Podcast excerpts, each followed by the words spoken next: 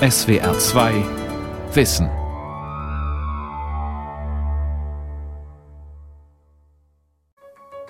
US-Justiz will die Deutsche Bank wegen zweifelhafter Hypothekengeschäfte mit einer Rekordstrafe belegen. In die Arme des Retters. Commerzbank wird teilverstaatlicht. Die Commerzbank wird im Zuge der Übernahme der Dresdner Bank 2200 Arbeitsplätze in Frankfurt am Main streichen. Stellenstreichungen, Skandale und hohe Geldstrafen prägen die jüngere Vergangenheit der beiden größten privaten Geschäftsbanken in Deutschland. 150 Jahre Deutsche Bank und Commerzbank. Aufstieg, und Niedergang von Ursula Mayer. Die Bankenriesen feiern dieses Jahr beide 150. Jubiläum. Und wenig überraschend nutzen sie selbst diese Gelegenheit, um sich trotz allem in bestem Licht darzustellen. Die Commerzbank tut das in einem Imagefilm. Und gerade weil uns immer wieder gesagt wurde, dass wir unser 150-jähriges Jubiläum nie erleben werden, wie bitte? Freuen wir uns umso mehr auf die nächsten 150 Jahre.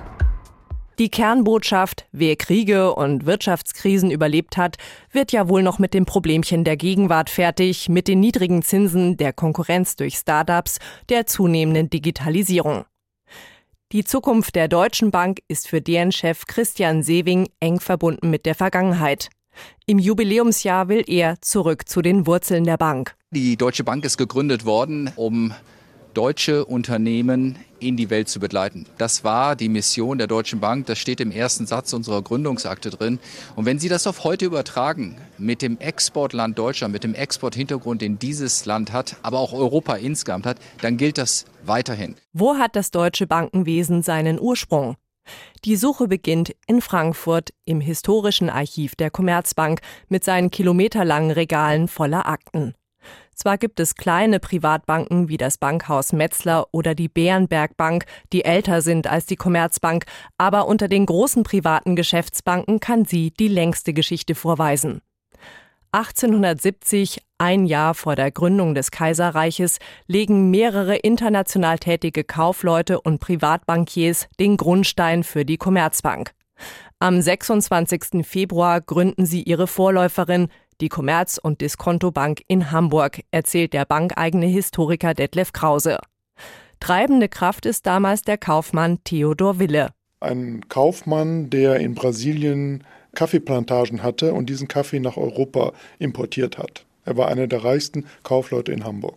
Schon damals importieren Händler argentinisches Rindfleisch oder Holz aus Schweden nach Deutschland und liefern umgekehrt etwa Stoffe ins Ausland. All das finanzieren aber bislang ausländische Geldhäuser vor allem in London. Weil mit diesen Geschäften oft erst am Schluss Geld verdient wird, übernehmen diese Banken die Zwischenfinanzierung. Das ist für sie mit Risiken verbunden, die sie sich entsprechend bezahlen lassen. Ein äußerst lukratives Geschäft, das an Deutschland völlig vorbeigeht, auch weil es hier bislang keine einheitliche Währung gibt. Das macht das Ganze kompliziert. Trotzdem sollen ab sofort deutsche Banken diese Geschäfte mitfinanzieren, erklärt Krause. Er zitiert aus dem Prospekt zur Gründung der Commerzbank. Allen Mitgliedern der Hamburger Börse wird die Vereinigung und einsichtige Verwendung bedeutender Geldmittel zum Nutzen gereichen. Nicht minder wird der Verkehr des Inlandes und die kommerzielle Verbindung Deutschlands mit dem Auslande gehoben und erleichtert werden. Um den deutschen Außenhandel zu unterstützen, braucht es allerdings eine neue Art Bank. Finanzstark muss sie sein, erzählt Werner Plumpe, Professor für Wirtschaftsgeschichte an der Goethe-Universität Frankfurt. Mit dem Eisenbahnbau und mit der Entstehung der modernen Industrie wurden die Finanzierungszwänge immer größer. Und die Frage war, können das die Privatbankiers noch machen und vor allen Dingen wollen sie es tun, wollen sie diese Risiken eingehen? Und in den 1840er, 50er Jahren kam die Idee auf, man könnte, wenn man so will, eine Art Crowdfunding betreiben, also Aktienbanken gründen, die landesweit Geld einsammeln, die sie dann wiederum weiterverleihen. In vielen Regionen Deutschlands werden solche Geldhäuser gegründet. Nur Preußen ist zunächst skeptisch, befürchtet Zockertum. Doch Otto von Bismarck, damals noch Preußens Ministerpräsident, lässt sich überzeugen. Am Ende genehmigt der preußische Staat, dass etwa zwei Wochen nach der Gründung der Commerzbank die Deutsche Bank aus der Taufe gehoben werden darf, in Berlin am 10. März 1870. Das erreichen die Gründer der Bank, der Privatbankier Adalbert Delbrück und der Politiker Ludwig Bamberger mit einem geschickten Schachzug. Also musste man im Grunde genommen den Köder dem Fisch schmackhaft machen. Und dann hat man gesagt, das ist doch bei uns im vaterländischen Interesse.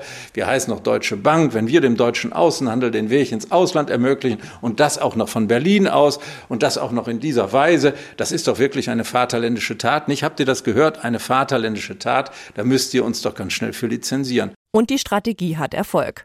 Es ist der Beginn der beiden großen Traditionshäuser, der Beginn eines jahrzehntelangen Wettbewerbs, so Plumpe. Die Deutsche und die Commerzbank und auch die anderen Banken, die waren natürlich harte Konkurrenten untereinander.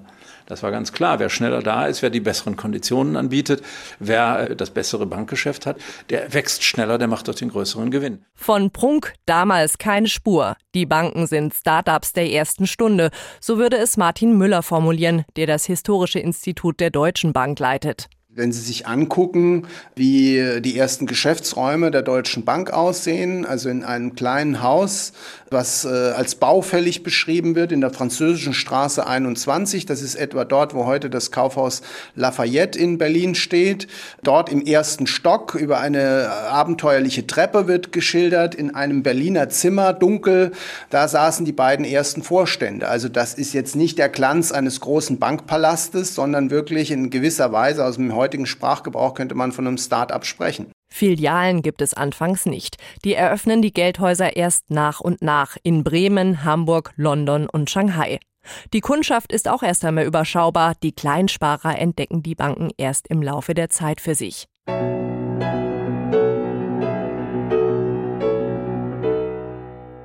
Die erste Krise erschüttert das deutsche Finanzsystem während der Weimarer Republik. Bedingt durch die Weltwirtschaftskrise, deren dramatische Folgen Reichskanzler Heinrich Brüning so beschreibt. Tag für Tag schreitet die Zerrüttung der Weltwirtschaft fort. Mit der englischen Währung sinkt der Wert zahlreicher anderer Währungen. Ein blinder Wirtschaftskrieg von ungeheurem Ausmaße ist entbrannt, der die Wohlfahrt aller Völker der Welt zu untergraben droht. Durch Festhalten an formalen Rechtsauffassungen kann die Lage der Welt nicht gemeistert werden. In Folge ziehen ausländische Geldgeber ihr Geld auch aus Deutschland ab, kündigen Kredite. Dadurch gerät 1931 hierzulande ein Geldhaus nach dem anderen in Schieflage. Es gibt einen Massenandrang der Kleinsparer. Sie haben Angst um ihr Geld. Am Ende greift die Regierung ein, berichtet Wirtschaftshistoriker Plumpe. Dann hat sie geholfen, genau, indem man unmittelbar in die Banken hineingegangen ist und da hat man sie übernommen, regelrecht. Das heißt, die äh, Dresdner und die Commerzbank hatten die entsprechenden Staatsbeamten im Hause sitzen. Die Banken werden also verstaatlicht. Eine Situation, die die Commerzbank Jahrzehnte später noch einmal erleben sollte. Darüber hinaus kommt es zu Zwangsfusionen. Dabei wird die Commerzbank mit dem Barmer Bankverein zusammengelegt. Dass zur Bankenrettung Steuergelder fließen, sehen schon damals viele Bürger kritisch. Sie machen die Banken für die Krise mitverantwortlich, weil die sich selbst und ihre Kunden zu wenig kontrolliert haben. Auf diese Kritik reagiert der damalige Finanzminister Hermann Dietrich so. Im Übrigen handelt es sich bei der Rekonstruktion der Banken nicht darum, die Direktoren oder die Aktionäre zu retten, sondern darum, dafür zu sorgen, dass die fast zwei Millionen deutschen Geschäfts- und Privatleute, die entweder ihr Geld bei den Banken hatten oder einen Kredit hatten, ihr Geld bekommen konnten und ihren Kredit nicht zurückzahlen mussten. So sind schon diese damals noch jungen Finanzinstitute gewissermaßen systemrelevant und too big to fail, also zu groß und gesellschaftlich wichtig, um pleite zu gehen. Der staatliche Einfluss wird zunehmend zum Problem, als die Nationalsozialisten 1933 die Macht ergreifen. Denn sie fremdeln mit den Banken, die gelten im Dritten Reich als so wörtlich verjudet. Gottfried Feder, Wirtschaftspolitiker der NSDAP, spricht sich für eine generelle Verstaatlichung und Arisierung der Banken aus. Schon wie einmal der Herrgott, schon wie einmal Christus die, Temp die Juden aus dem Tempel hinausgejagt hat, so werden auch wir die Juden aus den Banken hinausjagen und das gesamte Geld- und Kreditwesen verstaatlichen. Das ist die Voraussetzung für die Brechung der Zinsknechtschaft. Erst kommt mein Volk und dann die anderen alle. Erst meine Heimat, dann die Welt. Es ist viel wichtiger, dass ein deutscher Arbeiter Arbeit findet, wie dass irgendein Jude im Welthandel draußen seine Profite und seine Prozente einschreibt. Bereits verstaatlichte Banken wie die Commerzbank geraten besonders unter Druck und passen sich schnell dem damaligen Zeitgeist an. Der ist geprägt von Antisemitismus und Rassismus. Die Geldhäuser drängen immer mehr jüdische Mitarbeiter aus ihren Positionen. Das zieht sich hoch bis in die Chefetage, berichtet Friederike Sattler, die als Wirtschaftshistorikerin an der Goethe-Universität Frankfurt lehrt. Ab einem gewissen Zeitpunkt ist es für sie einfach nicht mehr möglich, jüdische Vorstandsmitglieder zu halten. Die müssen aus der Bank ausscheiden. Sie werden im Falle der Commerzbank auch mit Abfindungen verabschiedet und viele können auch das Dritte Reich überstehen und überleben lassen. Die Deutsche Bank handelt ähnlich rigoros, obwohl sie bei der Verstaatlichung außen vor bleibt, meint Alexander Nützenadel, Wirtschaftshistoriker der Humboldt-Universität Berlin. Für die Deutsche Bank erwies es sich als besonderer Vorteil, dass sie während der Bankenkrise keine staatlichen Unterstützungen angenommen hatte, sondern weitgehend privat geblieben war und insofern ihre Autonomie gegenüber dem nationalsozialistischen Regime besser verteidigen konnte. Beide Geldhäuser beteiligen sich an sogenannten Arisierungsgeschäften. Sattler erklärt. Es ist der Versuch, jegliche Geschäftstätigkeit, die in jüdischer Hand liegt, in arische Hand zu bringen. Da sind die Banken sehr wichtige Vermittler, die neue Interessenten suchen können oder vielleicht auch schon in ihrem Kundenkreis haben. Dabei werden auch jüdische Geldhäuser enteignet, geschluckt vor allem von der Deutschen Bank, sagt Nützenadel. Sie konnte sich während des Zweiten Weltkrieges einen europäischen Bankenkonzern aufbauen und war im Grunde in allen europäischen Ländern, die das nationalsozialistische Regime besetzt hatte, wirtschaftlich aktiv. Das galt für große Teile Ost- und Südosteuropas, aber gerade auch für Frankreich, Belgien, die Niederlanden und andere besetzte Staaten. Die Deutsche Bank profitiert von Goldgeschäften, bei dem ein Teil des Goldes aus Konzentrationslagern stammt. Goldmünzen, Goldschmuck und Zahngold. Selbst den organisierten Massenmord dort nutzt die Bank für ihre Zwecke. So finanzierte die Bank etwa die Erfurter Baufirma Topf und Söhne, welche die Krematorien in Auschwitz baute. So verdanken die beiden Geldhäuser ihre jahrelange Macht und ihren Reichtum auch den moralisch verwerflichen und verbrecherischen Machenschaften von damals. Es dauert, bis sie dieses dunkle Kapitel umfassend aufarbeiten. Das tun sie erst ab den 1980er Jahren. Wer soll das bezahlen?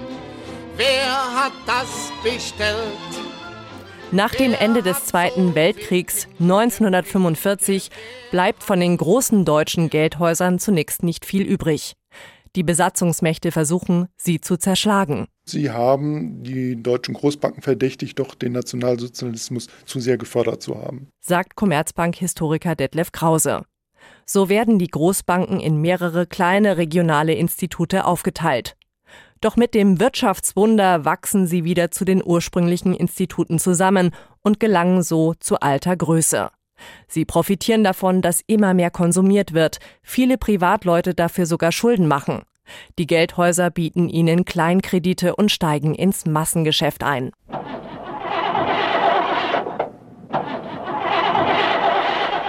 Wir geben Ihnen Kredit ohne Lieferzeit. Spitze 30.000 Mark. So verhelfen wir Ihnen in kürzester Zeit zu einem neuen Wagen. Commerzbank Ratenkredite gibt es schnell, unkompliziert und zinsgünstig.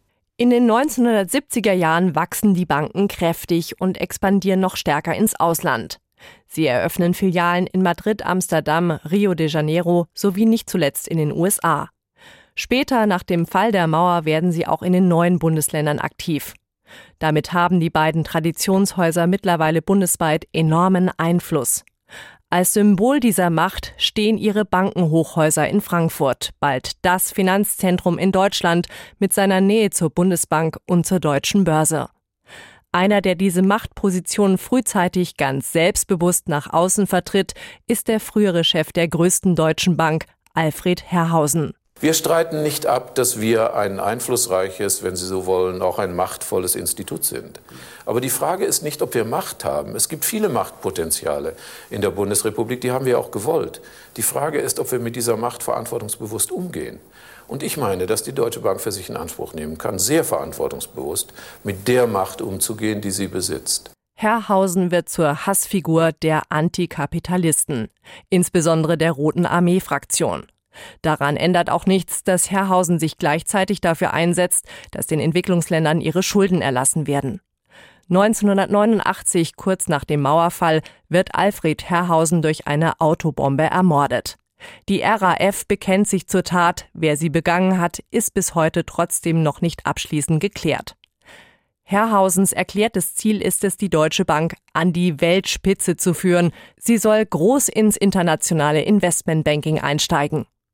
Die bisher eher provinzielle Bank sieht sich dafür im Ausland nach geeigneten Übernahmekandidaten um. Zunächst kauft sie Morgan Grenfell und später Bankers Trust. Größe wird später mit dem Ende des Ost-West-Konflikts und der zunehmenden Globalisierung immer wichtiger. Denn was gestern groß war, erscheint im internationalen Maßstab plötzlich klein. Die deutschen Großbanken messen sich zunehmend mit anderen internationalen Banken, die sie um einiges überragen.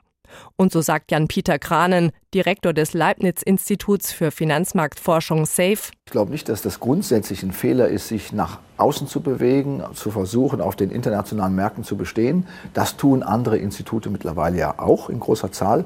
Aber was sicherlich ein Problem war, ist die starke Betonung des Integrierens sehr unterschiedlicher Geschäftsfelder, sehr unterschiedlicher Unternehmenskulturen in ein einziges Haus. Eine eigene Investmentbank in der Geschäftsbank.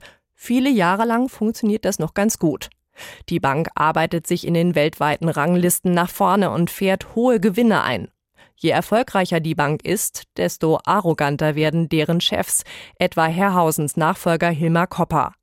Er sagt 1994 im Zusammenhang mit der Pleite des Baulöwen Jürgen Schneider über offene Handwerkerrechnungen in Millionenhöhe. Fast jeden Monat fällt ein Bauträger in dieser Republik um. Ich kann nur sagen, so what? Die Handwerker werden ihr Geld bekommen. Es handelt sich auch nicht um viel Geld. Wir schätzen, dass bei allen drei Projekten ein Betrag äh, dabei zur Debatte steht, der ganz deutlich, bei den drei Projekten, die die Deutsche Bank betreffen, der ganz deutlich unter 50 Millionen Mark liegt. Wir reden hier eigentlich von Peanuts. Peanuts. Es wird bald darauf zum Unwort des Jahres gewählt. Zehn Jahre später sorgt einer von Koppers Nachfolgern, der Schweizer Josef Ackermann, für den nächsten PR-Gau. Die Finger im Gerichtssaal zum Victory-Zeichen gespreizt, ein Grinsen im Gesicht. Mit diesem Foto wird Ackermann zum gierigen Turbokapitalisten schlechthin. Er leitet die Bank von 2002 bis 2012. Das Investmentbanking wird unter ihm zur Hauptsparte der Bank. Es beginnt die große Jagd nach Profit. Die Eigenkapitalrendite hat sich auf 31 Prozent erhöht. Damit haben wir unser Renditeziel von 25 Prozent im mehrjährigen Durchschnitt übertroffen. Die Bank auf ihrem Zenit. Doch dann wird immer deutlicher, der Ausbau des Investmentbankings ist für das Geldhaus ein schlechtes Geschäft. Denn egal ob Zinsmanipulationen, Geldwäsche in Russland oder zweifelhafte Immobiliengeschäfte in den USA, die Deutsche Bank ist an zahlreichen Finanzskandalen beteiligt und muss dafür zum Teil horrende Strafen zahlen. Das Image ist bald völlig ramponiert. Der Frankfurter Finanzprofessor Jan-Peter Kranen. Auf allen Marktfeldern, auf allen Produktbereichen ist sie tätig gewesen und dadurch ist sie auch in praktisch alle Fettnäpfchen getreten, die in der Zeit äh, weltweit existierten. Eingebrockt haben ihr das in vielen Fällen gerade die Investmentbanker, die dafür noch dazu millionenschwere Boni kassieren. Die Finanzkrise tut ihr Übriges. Und obwohl die Deutsche Bank stets betont, dass sie keine direkte Hilfe vom Staat annehmen muss, obwohl sie natürlich indirekt schon von der staatlichen Bankenrettung profitiert, bleibt am Ende ein geschwächtes, von Skandalen erschüttertes Haus. Im Vergleich zu den jungen Startups der Finanzbranche ein Dinosaurier. Die Fernsehserie Bad Banks bringt diesen Konflikt auf den Punkt. In einer Schlüsselszene klagen die Investmentbanker Adam Pohl und Tao Huang. Wir stehen auf einem sinkenden Schiff. Und die haben erst 6000 von 10.000 Stellen gestrichen. Let's face it, Investmentbanking ist tot. In Berlin bauen sie diesen geilen Inkubator auf und wir warten hier auf den Untergang. Wir könnten längst ein eigenes Fintech haben. Und die Commerzbank will zur mächtigen Deutschen Bank aufholen und übernimmt dafür 2008, 2009 die größere Dresdner Bank. Stolz verkündet der damalige Vorstandsvorsitzende der Commerzbank Martin Blessing zu Beginn. Ja, ich freue mich, dass wir diese Transaktion machen können. Wir werden gemeinsam mit der Dresdner Bank eine zweite führende Bank in Deutschland bauen können, einen echten Marktführer. Zwei Wochen später geht allerdings die US-Bank Lehman Brothers pleite. Es ist der Anfang der weltweiten Finanzkrise. Statt zum nationalen Champion wird die Commerzbank zum nationalen Problemfall. Zum zweiten Mal braucht sie Hilfe vom Staat. Der Bund hält bis heute über 15 Prozent der Anteile. Der Frankfurter Finanzprofessor Reinhard Schmidt. Das ist eine wahrscheinlich unter Bankmanagern verbreitete Idee, dass Größe ein Rezept zum Erfolg ist. Und wenn man Größe erreichen will, ist natürlich eine Übernahme immer etwas ganz Attraktives, zumal wenn man eine größere Bank übernimmt. Aber damit übernimmt man sich eben auch sehr, sehr leicht. Um die Zukunft der Banken sorgt sich mittlerweile sogar die Politik, nachdem sie die Geldhäuser für ihre Vergehen gerade im Zuge der Finanzkrise erst jahrelang scharf kritisiert hat. So stellt Bundesfinanzminister Olaf Scholz von der SPD Mitte 2018 jene folgenschwere Diagnose. Das ist ein Problem, dass die Banken, die hier tätig sind, nicht die Größenordnung und die Globalität haben, die notwendig ist, um die Wirtschaft zu begleiten. Oder anders gesagt, Deutschland fehlt eine wahre Großbank. Um die ins Leben zu rufen, treibt die Politik im Hintergrund bereits einen möglichen Zusammenschluss voran zwischen der Deutschen Bank und der Commerzbank. Die Banken setzten sich ein Jahr später, 2019, tatsächlich an den Verhandlungstisch gegen den Widerstand vieler Gewerkschafter wie etwa Jan Duschek, der für Verdi im Aufsichtsrat der Deutschen Bank sitzt. Wir befürchten bei einer möglichen Fusion den Abbau von 10.000 Arbeitsplätzen, besonders im Privat- und Firmenkundengeschäft. Hier sind ja beide Häuser sehr stark aufgestellt und hier kommt es eben nicht zu einer Ergänzung von Stärken bei den Häusern, sondern zu einer Überlagerung von Stärken, die unweigerlich in einem Personalabbau münden würde. Ein paar Wochen später aber enden die Fusionsgespräche. Der Konzernsprecher der Deutschen Bank Jörg Eigendorf. Wir haben die Chancen uns angesehen, wir haben uns die Risiken angesehen, die Kosten, die damit einhergehen, der Aufwand, die Kapitalanforderungen, die damit einhergehen können. Und wenn man dann am Ende einen Strich zieht, dann sind wir zu dem Schluss gekommen, gemeinsam mit der Commerzbank, dass wir die Gespräche beenden wollen. Das ist für den Frankfurter Finanzprofessor Reinhard Schmidt nur folgerichtig. Zwei Kranke zusammen ergeben keinen gesunden. Der befürchtete Stellenabbau kommt trotzdem. Den kündigt Deutsche Bankchef Christian Sewing kurz darauf zusammen mit einem radikalen Konzernumbau an. Harte Einschnitte soll es vor allem im Investmentbanking geben, auf das die Bank jahrzehntelang gesetzt hat. Eine Zäsur in der Geschichte der Bank. Wir werden bis zum Ende 2022 circa 18.000 Stellen Mitarbeiterinnen und Mitarbeiter reduzieren. Auch die Commerzbank streicht tausende Stellen und macht hunderte Filialen dicht. Immer mehr Bankgeschäft verlagert sie ins Internet. Die große Vision von Commerzbankchef Martin Zielke ist es, das Geldhaus in ein Technologieunternehmen zu verwandeln. Deshalb setzen wir im Privat- und Unternehmerkundengeschäft auf eine Mobile-First-Strategie. Unser Anspruch ist dabei, im mobilen Banking dauerhaft Innovationsführer zu sein. Das Smartphone hat sich in den letzten Jahren zum wichtigsten Kundenkanal entwickelt. Und heute sind beide Häuser in einer ähnlich schwierigen Lage, wenn auch aus etwas unterschiedlichen Gründen. Beide leiden unter den anhaltend niedrigen Zinsen bei uns hier im Euroraum, die das klassische Bankgeschäft schwierig machen. Deshalb sparen sie an allen Ecken und Enden und müssen gleichzeitig mit der wachsenden Konkurrenz Schritt halten, meint der Frankfurter Finanzprofessor Andreas Hacketal. Und jetzt kommen neue Wettbewerber aus anderen Branchen, insbesondere aus der Technologiebranche, und bieten Dienstleistungen den Bankkunden an. Zahlungsverkehr zum Beispiel oder eine Bank auf dem Handy. Und das bedeutet, dass der Wettbewerb intensiver wird und neue Lösungen da sind, die die alten Banken so noch gar nicht anbieten können. Das heißt, das Tempo verstärkt sich und die alten Banken müssen in die Digitalisierung investieren. Die Banken müssen sich komplett neu erfinden und das trifft die Deutsche Bank besonders hart. Die scheinbare Unbesiegbarkeit und Arroganz der Macht ist einer neuen Unsicherheit gewichen. Jan-Peter Kranen, Direktor des Leibniz-Instituts für Finanzmarktforschung SAFE. Unter den deutschen Banken hatte die Deutsche Bank die schwierigste Lage nach der Finanzkrise, weil sie mit dieser großen global aufgestellten Investmentbank umgehen musste. Und die Strukturanpassung umfassender sein muss und sein musste als etwa bei Konkurrenten wie etwa der Commerzbank. Kranens Meinung nach ist es für die Deutsche Bank ein Nachteil, dass sie während der Finanzkrise auf direkte Staatshilfen verzichtet hat. Dagegen haben ihre Konkurrenten in den USA zugegriffen und sind dadurch aus der Krise gestärkt hervorgegangen. Heute scheffeln sie Milliarden Gewinne, während die Deutsche Bank zuletzt einen Milliardenverlust eingefahren hat. Den Untergang der deutschen Traditionshäuser sieht der Frankfurter Finanzprofessor Andreas Hacketal trotz allem noch nicht gekommen. Wichtig ist festzuhalten, beide Banken haben noch viele, viele Millionen Kunden und angestammte Kundenbeziehungen. Das heißt, die Herausforderung, Kunst wird für beide sein, weg von dem Modell, eigene Produkte zu verkaufen, hin Daten zu nutzen, ihre Kunden zu verstehen und Lösungen anzubieten. Und da entwickelt sich auch sehr, sehr vieles, was man vor zwei Jahren nicht für möglich gehalten hätte. Und noch ein Gedankenschritt weiter. Bankdienstleistungen werden wohl immer gebraucht, aber Banken, brauchen wir die auch? Oder besorgen wir uns die Dienstleistungen künftig auf Internetplattformen, eröffnen etwa unser Konto künftig bei Google, Facebook oder Amazon oder bei einem Startup? Dennis Schmolzi zumindest hat es anders gemacht.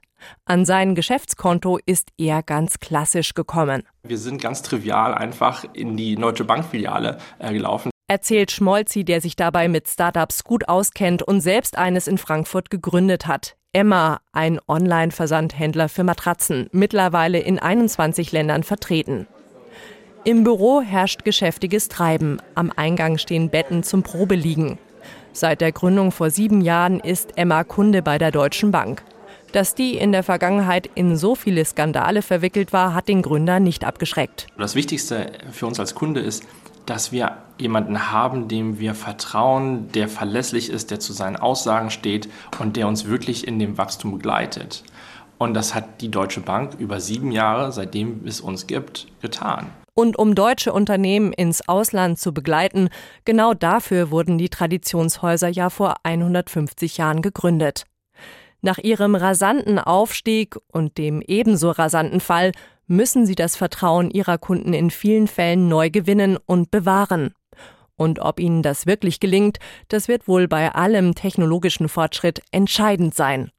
So ist die Zukunft der beiden großen privaten Geschäftsbanken zu ihrem 150. Jubiläum mehr als ungewiss. Vom großen Comeback bis zum jahrelangen Siechtum ist alles denkbar. Auch, dass die beiden Geldhäuser geschluckt werden von anderen und ihr nächstes Jubiläum nicht mehr erleben. Selbst bei Deutschlands größter Bank sind Experten wie Andreas Hacketal skeptisch. Es ist schwer bis gar nicht vorstellbar, dass es die Deutsche Bank in ein paar Jahren nicht mehr geben wird. Aber die Fallhöhe der letzten 20 Jahre war schon immens. Das heißt, mittlerweile ist vieles denkbar. Dass es gerade so weitergeht, dass sie vielleicht aufgekauft wird, dass es zu anderen Konstellationen kommt oder dass sie vielleicht die Kurve bekommt. Aber es ist tatsächlich vieles bis alles denkbar mittlerweile. Die Welt verstehen. Jeden Tag SWR2 Wissen. Manuskripte und weiterführende Informationen zu unserem Podcast und den einzelnen Folgen gibt es unter swr2wissen.de.